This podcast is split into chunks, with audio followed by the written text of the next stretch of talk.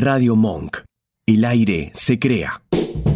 Hablan sin saber, beben del pico, y se ríen con la boca llena. Tomás Gorrini, Patricia González López y Juan Castela hacen Malas Lenguas. Todos los martes, de 22 a 23, en Radio Monk.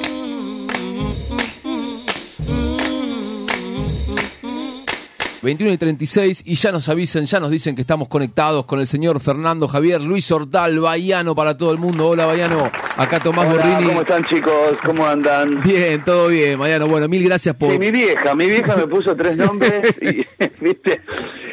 y es más largo no, presentarlo, viste, que decir el nombre con el que me conoce todo el mundo. Pero bueno, es así, la vida es así y mi vieja me lo puso así. ¿Te das vuelta si te dicen Fernando o seguís caminando? Sí, no, no, creo que me doy vueltas si me dicen Fernando.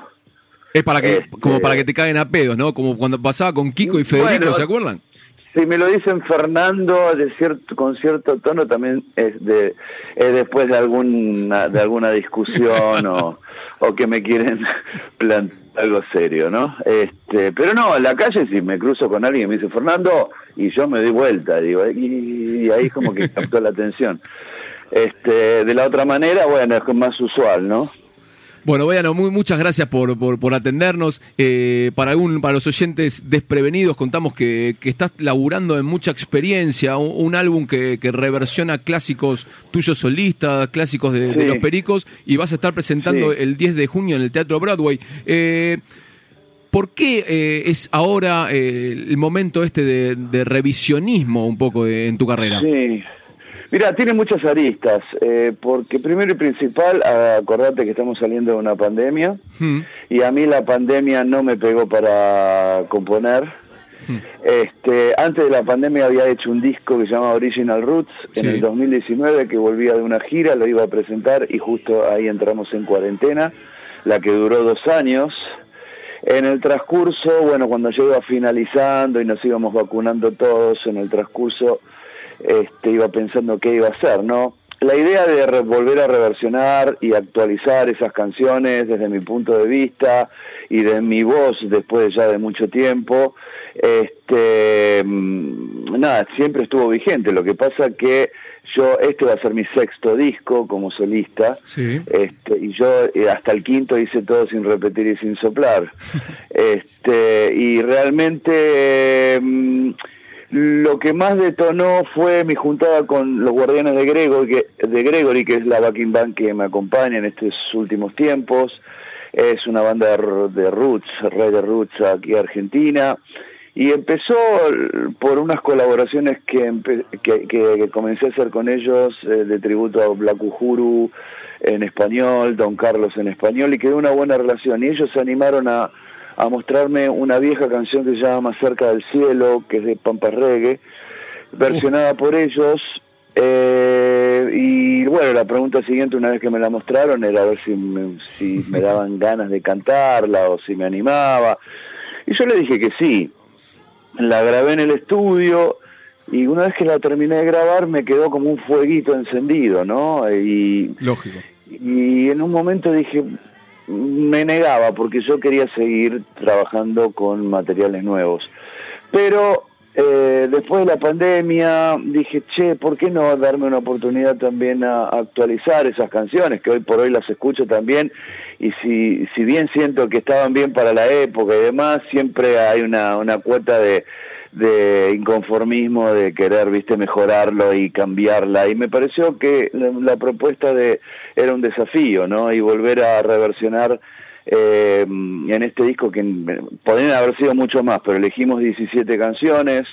Este, con, hay ocho invitados en el disco, estaba Paulinho Mosca, que es una versión muy linda de Tarde Gris, que la cantamos a Hermosa, hermosa, hermosa.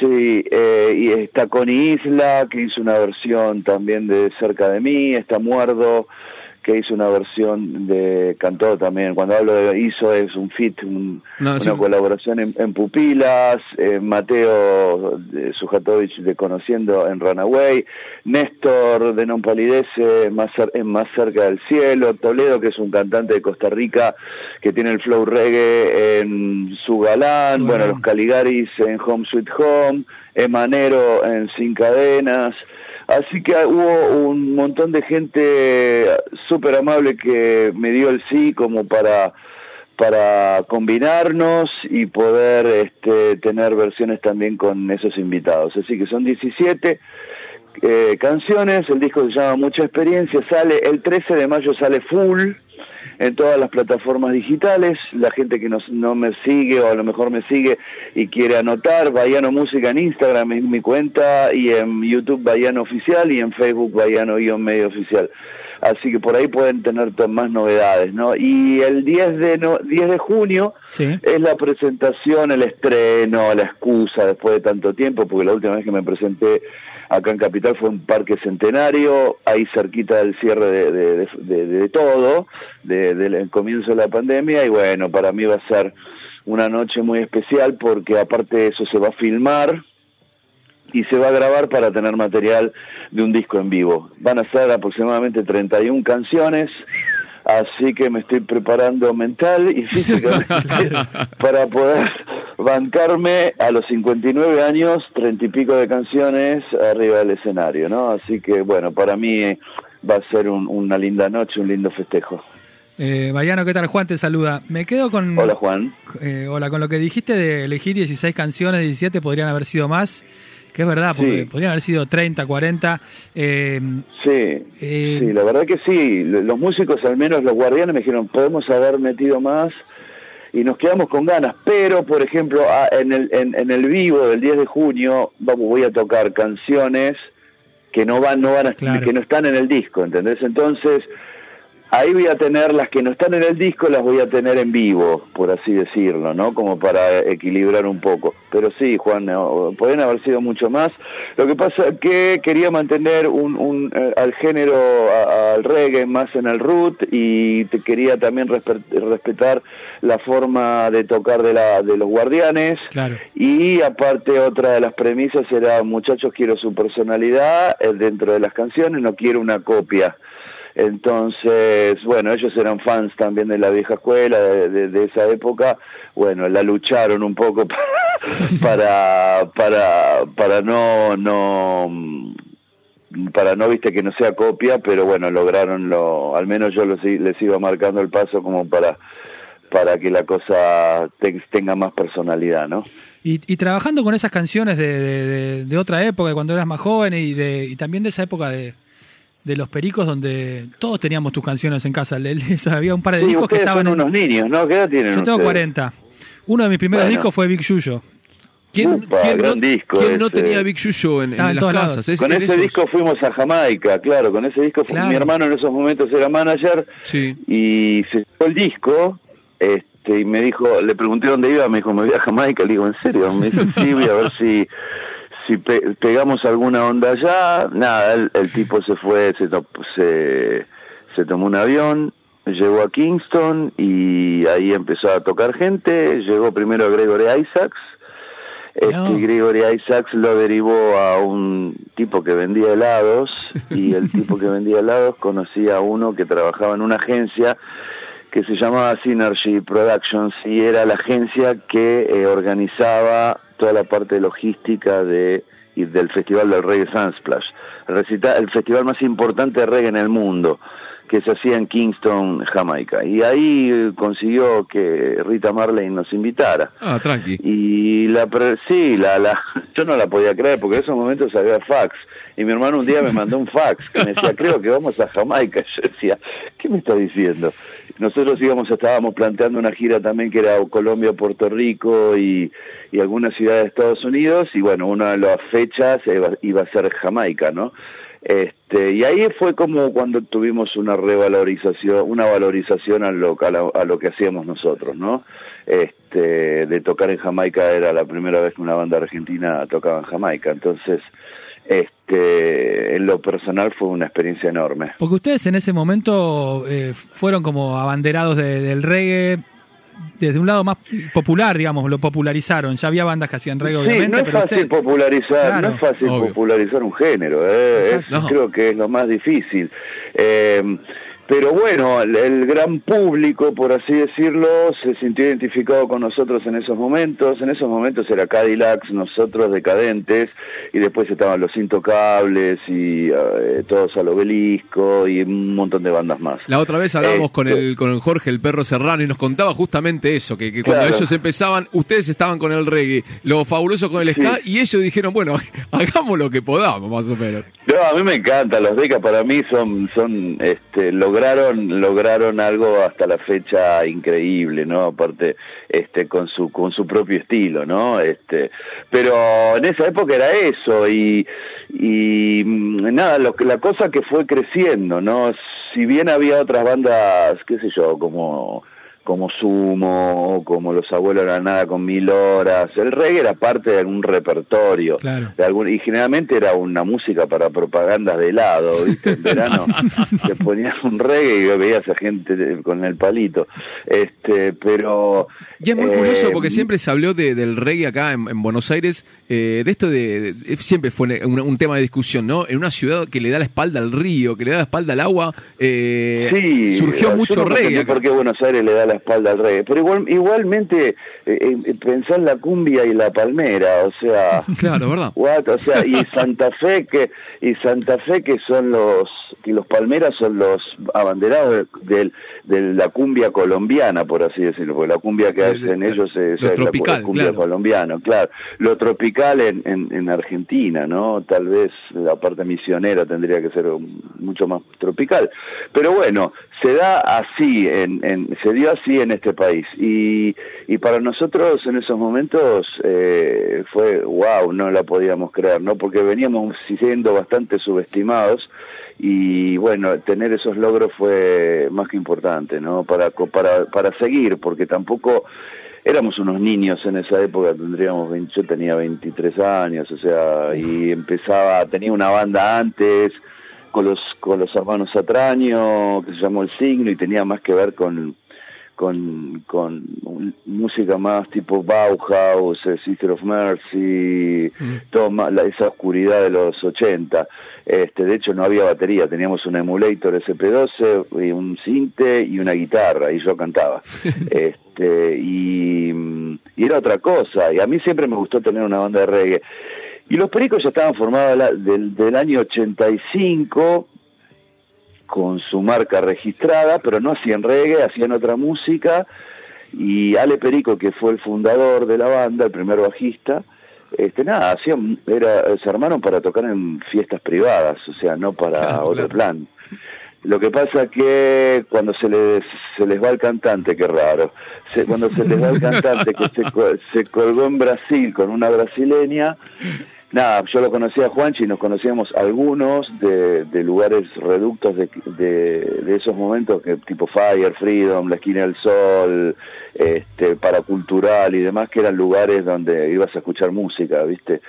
Y nada, ahí me comentó, también venía a tocar a veces con el signo, eh, como invitado, y me dijo, che, se, se nos fue el cantante, se nos fue Dani, este, este, ¿te animás a venir? Y yo dije, bueno, vamos a ver, queremos hacer reggae, vamos a ver si, bueno, dale, probemos. Estamos hablando del año 86, en principio.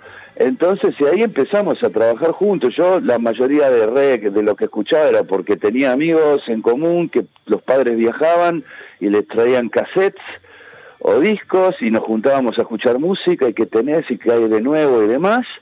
Este, y después comprar discos de reggae en, disquerías, por ejemplo, agujerito, de disquerías importadas, y estar horas culo al lado del, del, vinilo, escuchando canciones y con un bloquecito, un bloc de hojas y un navirome tratando de escribir las canciones que uno escuchaba, porque a veces no venían las canciones en el disco, y yo escuchaba reggae y me mataba con eso. Y después, bueno, empecé a, a cantar arriba los discos y trataba de, de, imitar las pronunciaciones y demás. Los pericos en ese momento eh, cantaban, tenían repertorio en inglés nada más.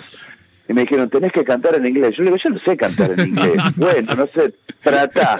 Bueno, y ya claro, empecé y bueno, la química de la juntada dio resultado, ¿no? Este, ese disco que era por primera vez, donde está el ritual de la banana, que están esas únicas canciones que están en el disco, eran las únicas canciones que teníamos. Claro, con, este, eso salían a defenderlo. Vendió 150 mil discos Qué bárbaro. para Emi Odeón, ¿viste? Una locura, pero mm, así fue todo. Duró esto, eso duró 17 años hasta que me fui en el 2004. Estamos hablando con, con Bayano. Bayano, bueno, eh, ya que hablas de, del 2004... Sí, cuando... Si hablo mucho me dicen. No, ¿eh? es, un, es un placer para nosotros escucharte, Ah, así que queda- quédate tranquilo. Eh, bueno, hablar un poco de cuando, cuando te fuiste, que, que, que estuviste incursionando, digamos, en, en- en tu nuevo rol como comunicador, como conductor en, en tele, Sí. en, radio. ¿Qué te aportó a, a- la música, a, a tu faceta No, artística esto? No, no, yo soy curioso por naturaleza. De hecho, tuve un programa en la M del Plata que se llamó mm, Curioso por Naturaleza, que iba los jueves y era de entrevista. Yo tra- hice radio también. Era algo que a mí me llamaba mucho la atención porque en esas épocas se hacían muchas entrevistas y bueno, yo a mí me hacían la entrevista, pero yo también estaba curioso por saber qué pasaba del otro lado. Y me llamaba la atención también la televisión y me llamaba la atención la radio. Entonces, mientras estuve en Perico, tuve la oportunidad de hacer radio en, en Radio 1, en la Power de Pinamar, en, hacía más que nada programación de verano, tipo enero, febrero, Casa. FM Hit, exacto, Radio Disney, nada, yo metía reggae, metía un montón de cosas, este, y a lo mejor no cuajaba para la radio, pero no importa, yo me, me encantaba hacerlo. El primer, el primer programa de radio lo hice en una radio en San Carlos, en, en Uruguay, en Punta del Este, cerca ahí de Punta del Este. Este, pero, y pasaba reggae y hablaba boludeces y me encantaba. Y después, eh, nada, dije, bueno, de esto empiezan las propuestas de a ver si me animaba a hacer televisión, que vino desde un productor que se llama Luciano Olivera, que también era docente en TEA, y me dice, negro, ¿te animás a, a- a la tele? Le digo, sí, ¿qué hay que hacer? Me dice, no, vamos a hacer entrevistas. Bien. ¿A quién? A colegas. Bueno, dale. Y ahí, ahí hicimos una prueba en Rosario con- para armar un, una- un programa sobre la trova rosarina. Este, y ahí nace MP3, Música eh, para el Tercer Milenio, un programa de documental, de tono documental, Buenísimo. que lo hice durante tres años y que hice toda Latinoamérica, llegué a Sudáfrica, Francia y España. Y ahí eso me aportó más, porque conocer si bien otros- yo conocía la música de muchos lugares, a lo mejor no conocía el trasfondo, la raíz de todo y escucharla por los por los creadores en cada país, bueno, sumaba muchísimo. Entonces, eso me aportó muchísimo. Fue un programa eh, que no sé si habrán tenido oportunidad de verlo, pero bueno, tuve tres Martín Fierro con, Sí. con ese programa y realmente fue, para mí me sumó muchísimo. Ah, buenísimo, Eh, y después vino uno en vivo en televisión pública, pero era de lunes a viernes. Sí, señor, una tarde cualquiera. Nos, Con los pibes. no- nos acordamos. Una tarde sí, cualquiera, sí, sí. sí, nos, nos acordamos. Sí, que bueno. me tocó en un, en un momento político bastante denso, ¿viste? Y yo tenía que... Quedaste ahí. Era, el, el- el tiempo, el- claro, depende del productor cómo estaba, porque era una productora que me había, a ver, después del éxito de, la- de MP3, obviamente el canal te dice, che, se animará a seguir, entonces a ver, vino una productora y el que- de afuera con un formato que era esto, que era una tarde cualquiera, y, dijeron, y el canal dijo, bueno, pero que lo conduzca Bayano. Bueno, ok, perfecto. Claro, era un momento medio álgido político, 2015, entonces ¿no? yo Claro, ahí, ahí terminó, fue desde el 2013. Ah. Y, y claro, en ese momento eh, todo empezó con los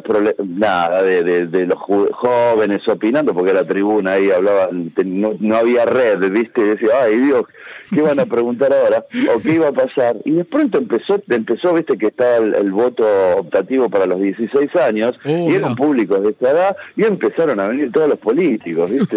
¿Y quién tenía que entrevistarlos? En un Eu. 6, 7 y 8 se te, se te transformó. Y dije, ¿qué hago acá? ¿Viste? Porque venían los opositores, eh, eh, ah, después venían los de, los de los de los oficialistas y yo tenía que entrevistar ahí, yo soy un profesional y tenía que entrevistar, pero se prendía, era muy complicado porque después, viste, era, era un, momento muy complicado, tanto como el de ahora, este y se me, se me prendía fuego la cabeza, viste, porque sé, yo estaba queriendo hacer otra cosa, pero pero bueno, tuve que surfear ahí también. Vaya, bueno, y para... Pero la experiencia fue tremenda. Para ir, para ir cerrando, nos quedaríamos hablando con vos dos horas seguidas, pero, pero bueno, para, se nos acaba el tiempo. Eh, Dale. En este, cuando te fuiste en 2004 Los Pericos dijiste que no había un motivo puntual y que como que estabas cansado, eh, harto.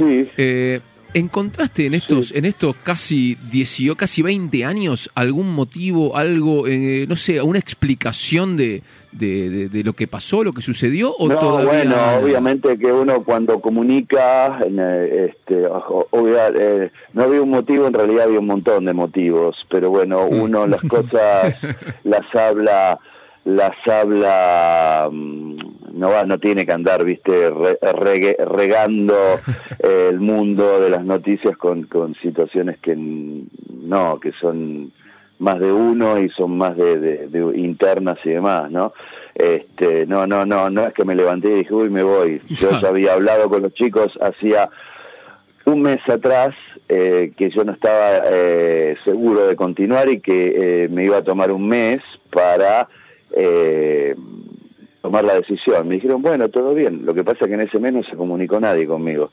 Entonces pasó el mes, día 30, levanté el teléfono y me fui. está bien, así no Está no, no, así nomás no, pasó un mes, un mes de, cero comunicación. Entonces, si hay cero comunicación, listo, a otra cosa.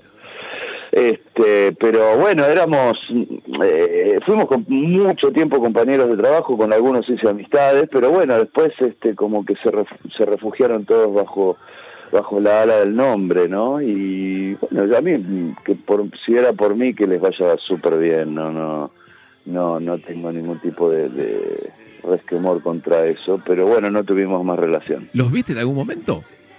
Sí, me los crucé varias veces y nos ¿Fuiste hemos saludado. un show o algo, algo por el estilo? Si vi algún show. Sí, así medio... No, no, ir a verlos, no, pero... para saber en qué, en qué, estaban los pericos. Eh, no, no. No, estaba muy abocado en lo que quería hacer yo, más que en ver lo que hacían. Porque el que, el que se fue fui yo. Claro, claro, claro. Entonces no, voy a estar viendo qué es lo que están haciendo. Espiando, espiando por ahí. Claro, si fuera al revés, si fuera al revés, bueno, a lo mejor estoy pendiente, pero no, no, no, me fui yo y eh, me fui eh, y no tenía ganas de subirme a un escenario, estaba queriendo hacer otras cosas. Yo he estado con los pericos más tiempo que con mi familia. Claro. ¿Entendés? Y con mis amigos ex, eh, ex fuera del, del ámbito que también, bueno, a muchos los perdí porque, bueno, estuve más metido durante muchos años con con ellos. Entonces, eh, bueno, de, un momento cuando abrí la puerta y me fui, dije, bueno, ahora voy a pensar en mí, más que nada, no pensar en plural todo el tiempo. Lo firma el Bayano. Bayano, te, te agradecemos muchísimo. No, al contrario, chicos. Repetimos la fecha, 10 de junio, el Teatro Broadway va a estar presentando, sí, 10 de junio en Teatro Broadway, mucha experiencia, un disco de, reversiones clásicas de, del Bayano y también de, de Pericos. Así que desde acá te, te agradecemos muchísimo y... No, al contrario, chicos. Gran abrazo, Fernando Bayano. Para ustedes también. Dale, cuídense mucho. Nos vemos.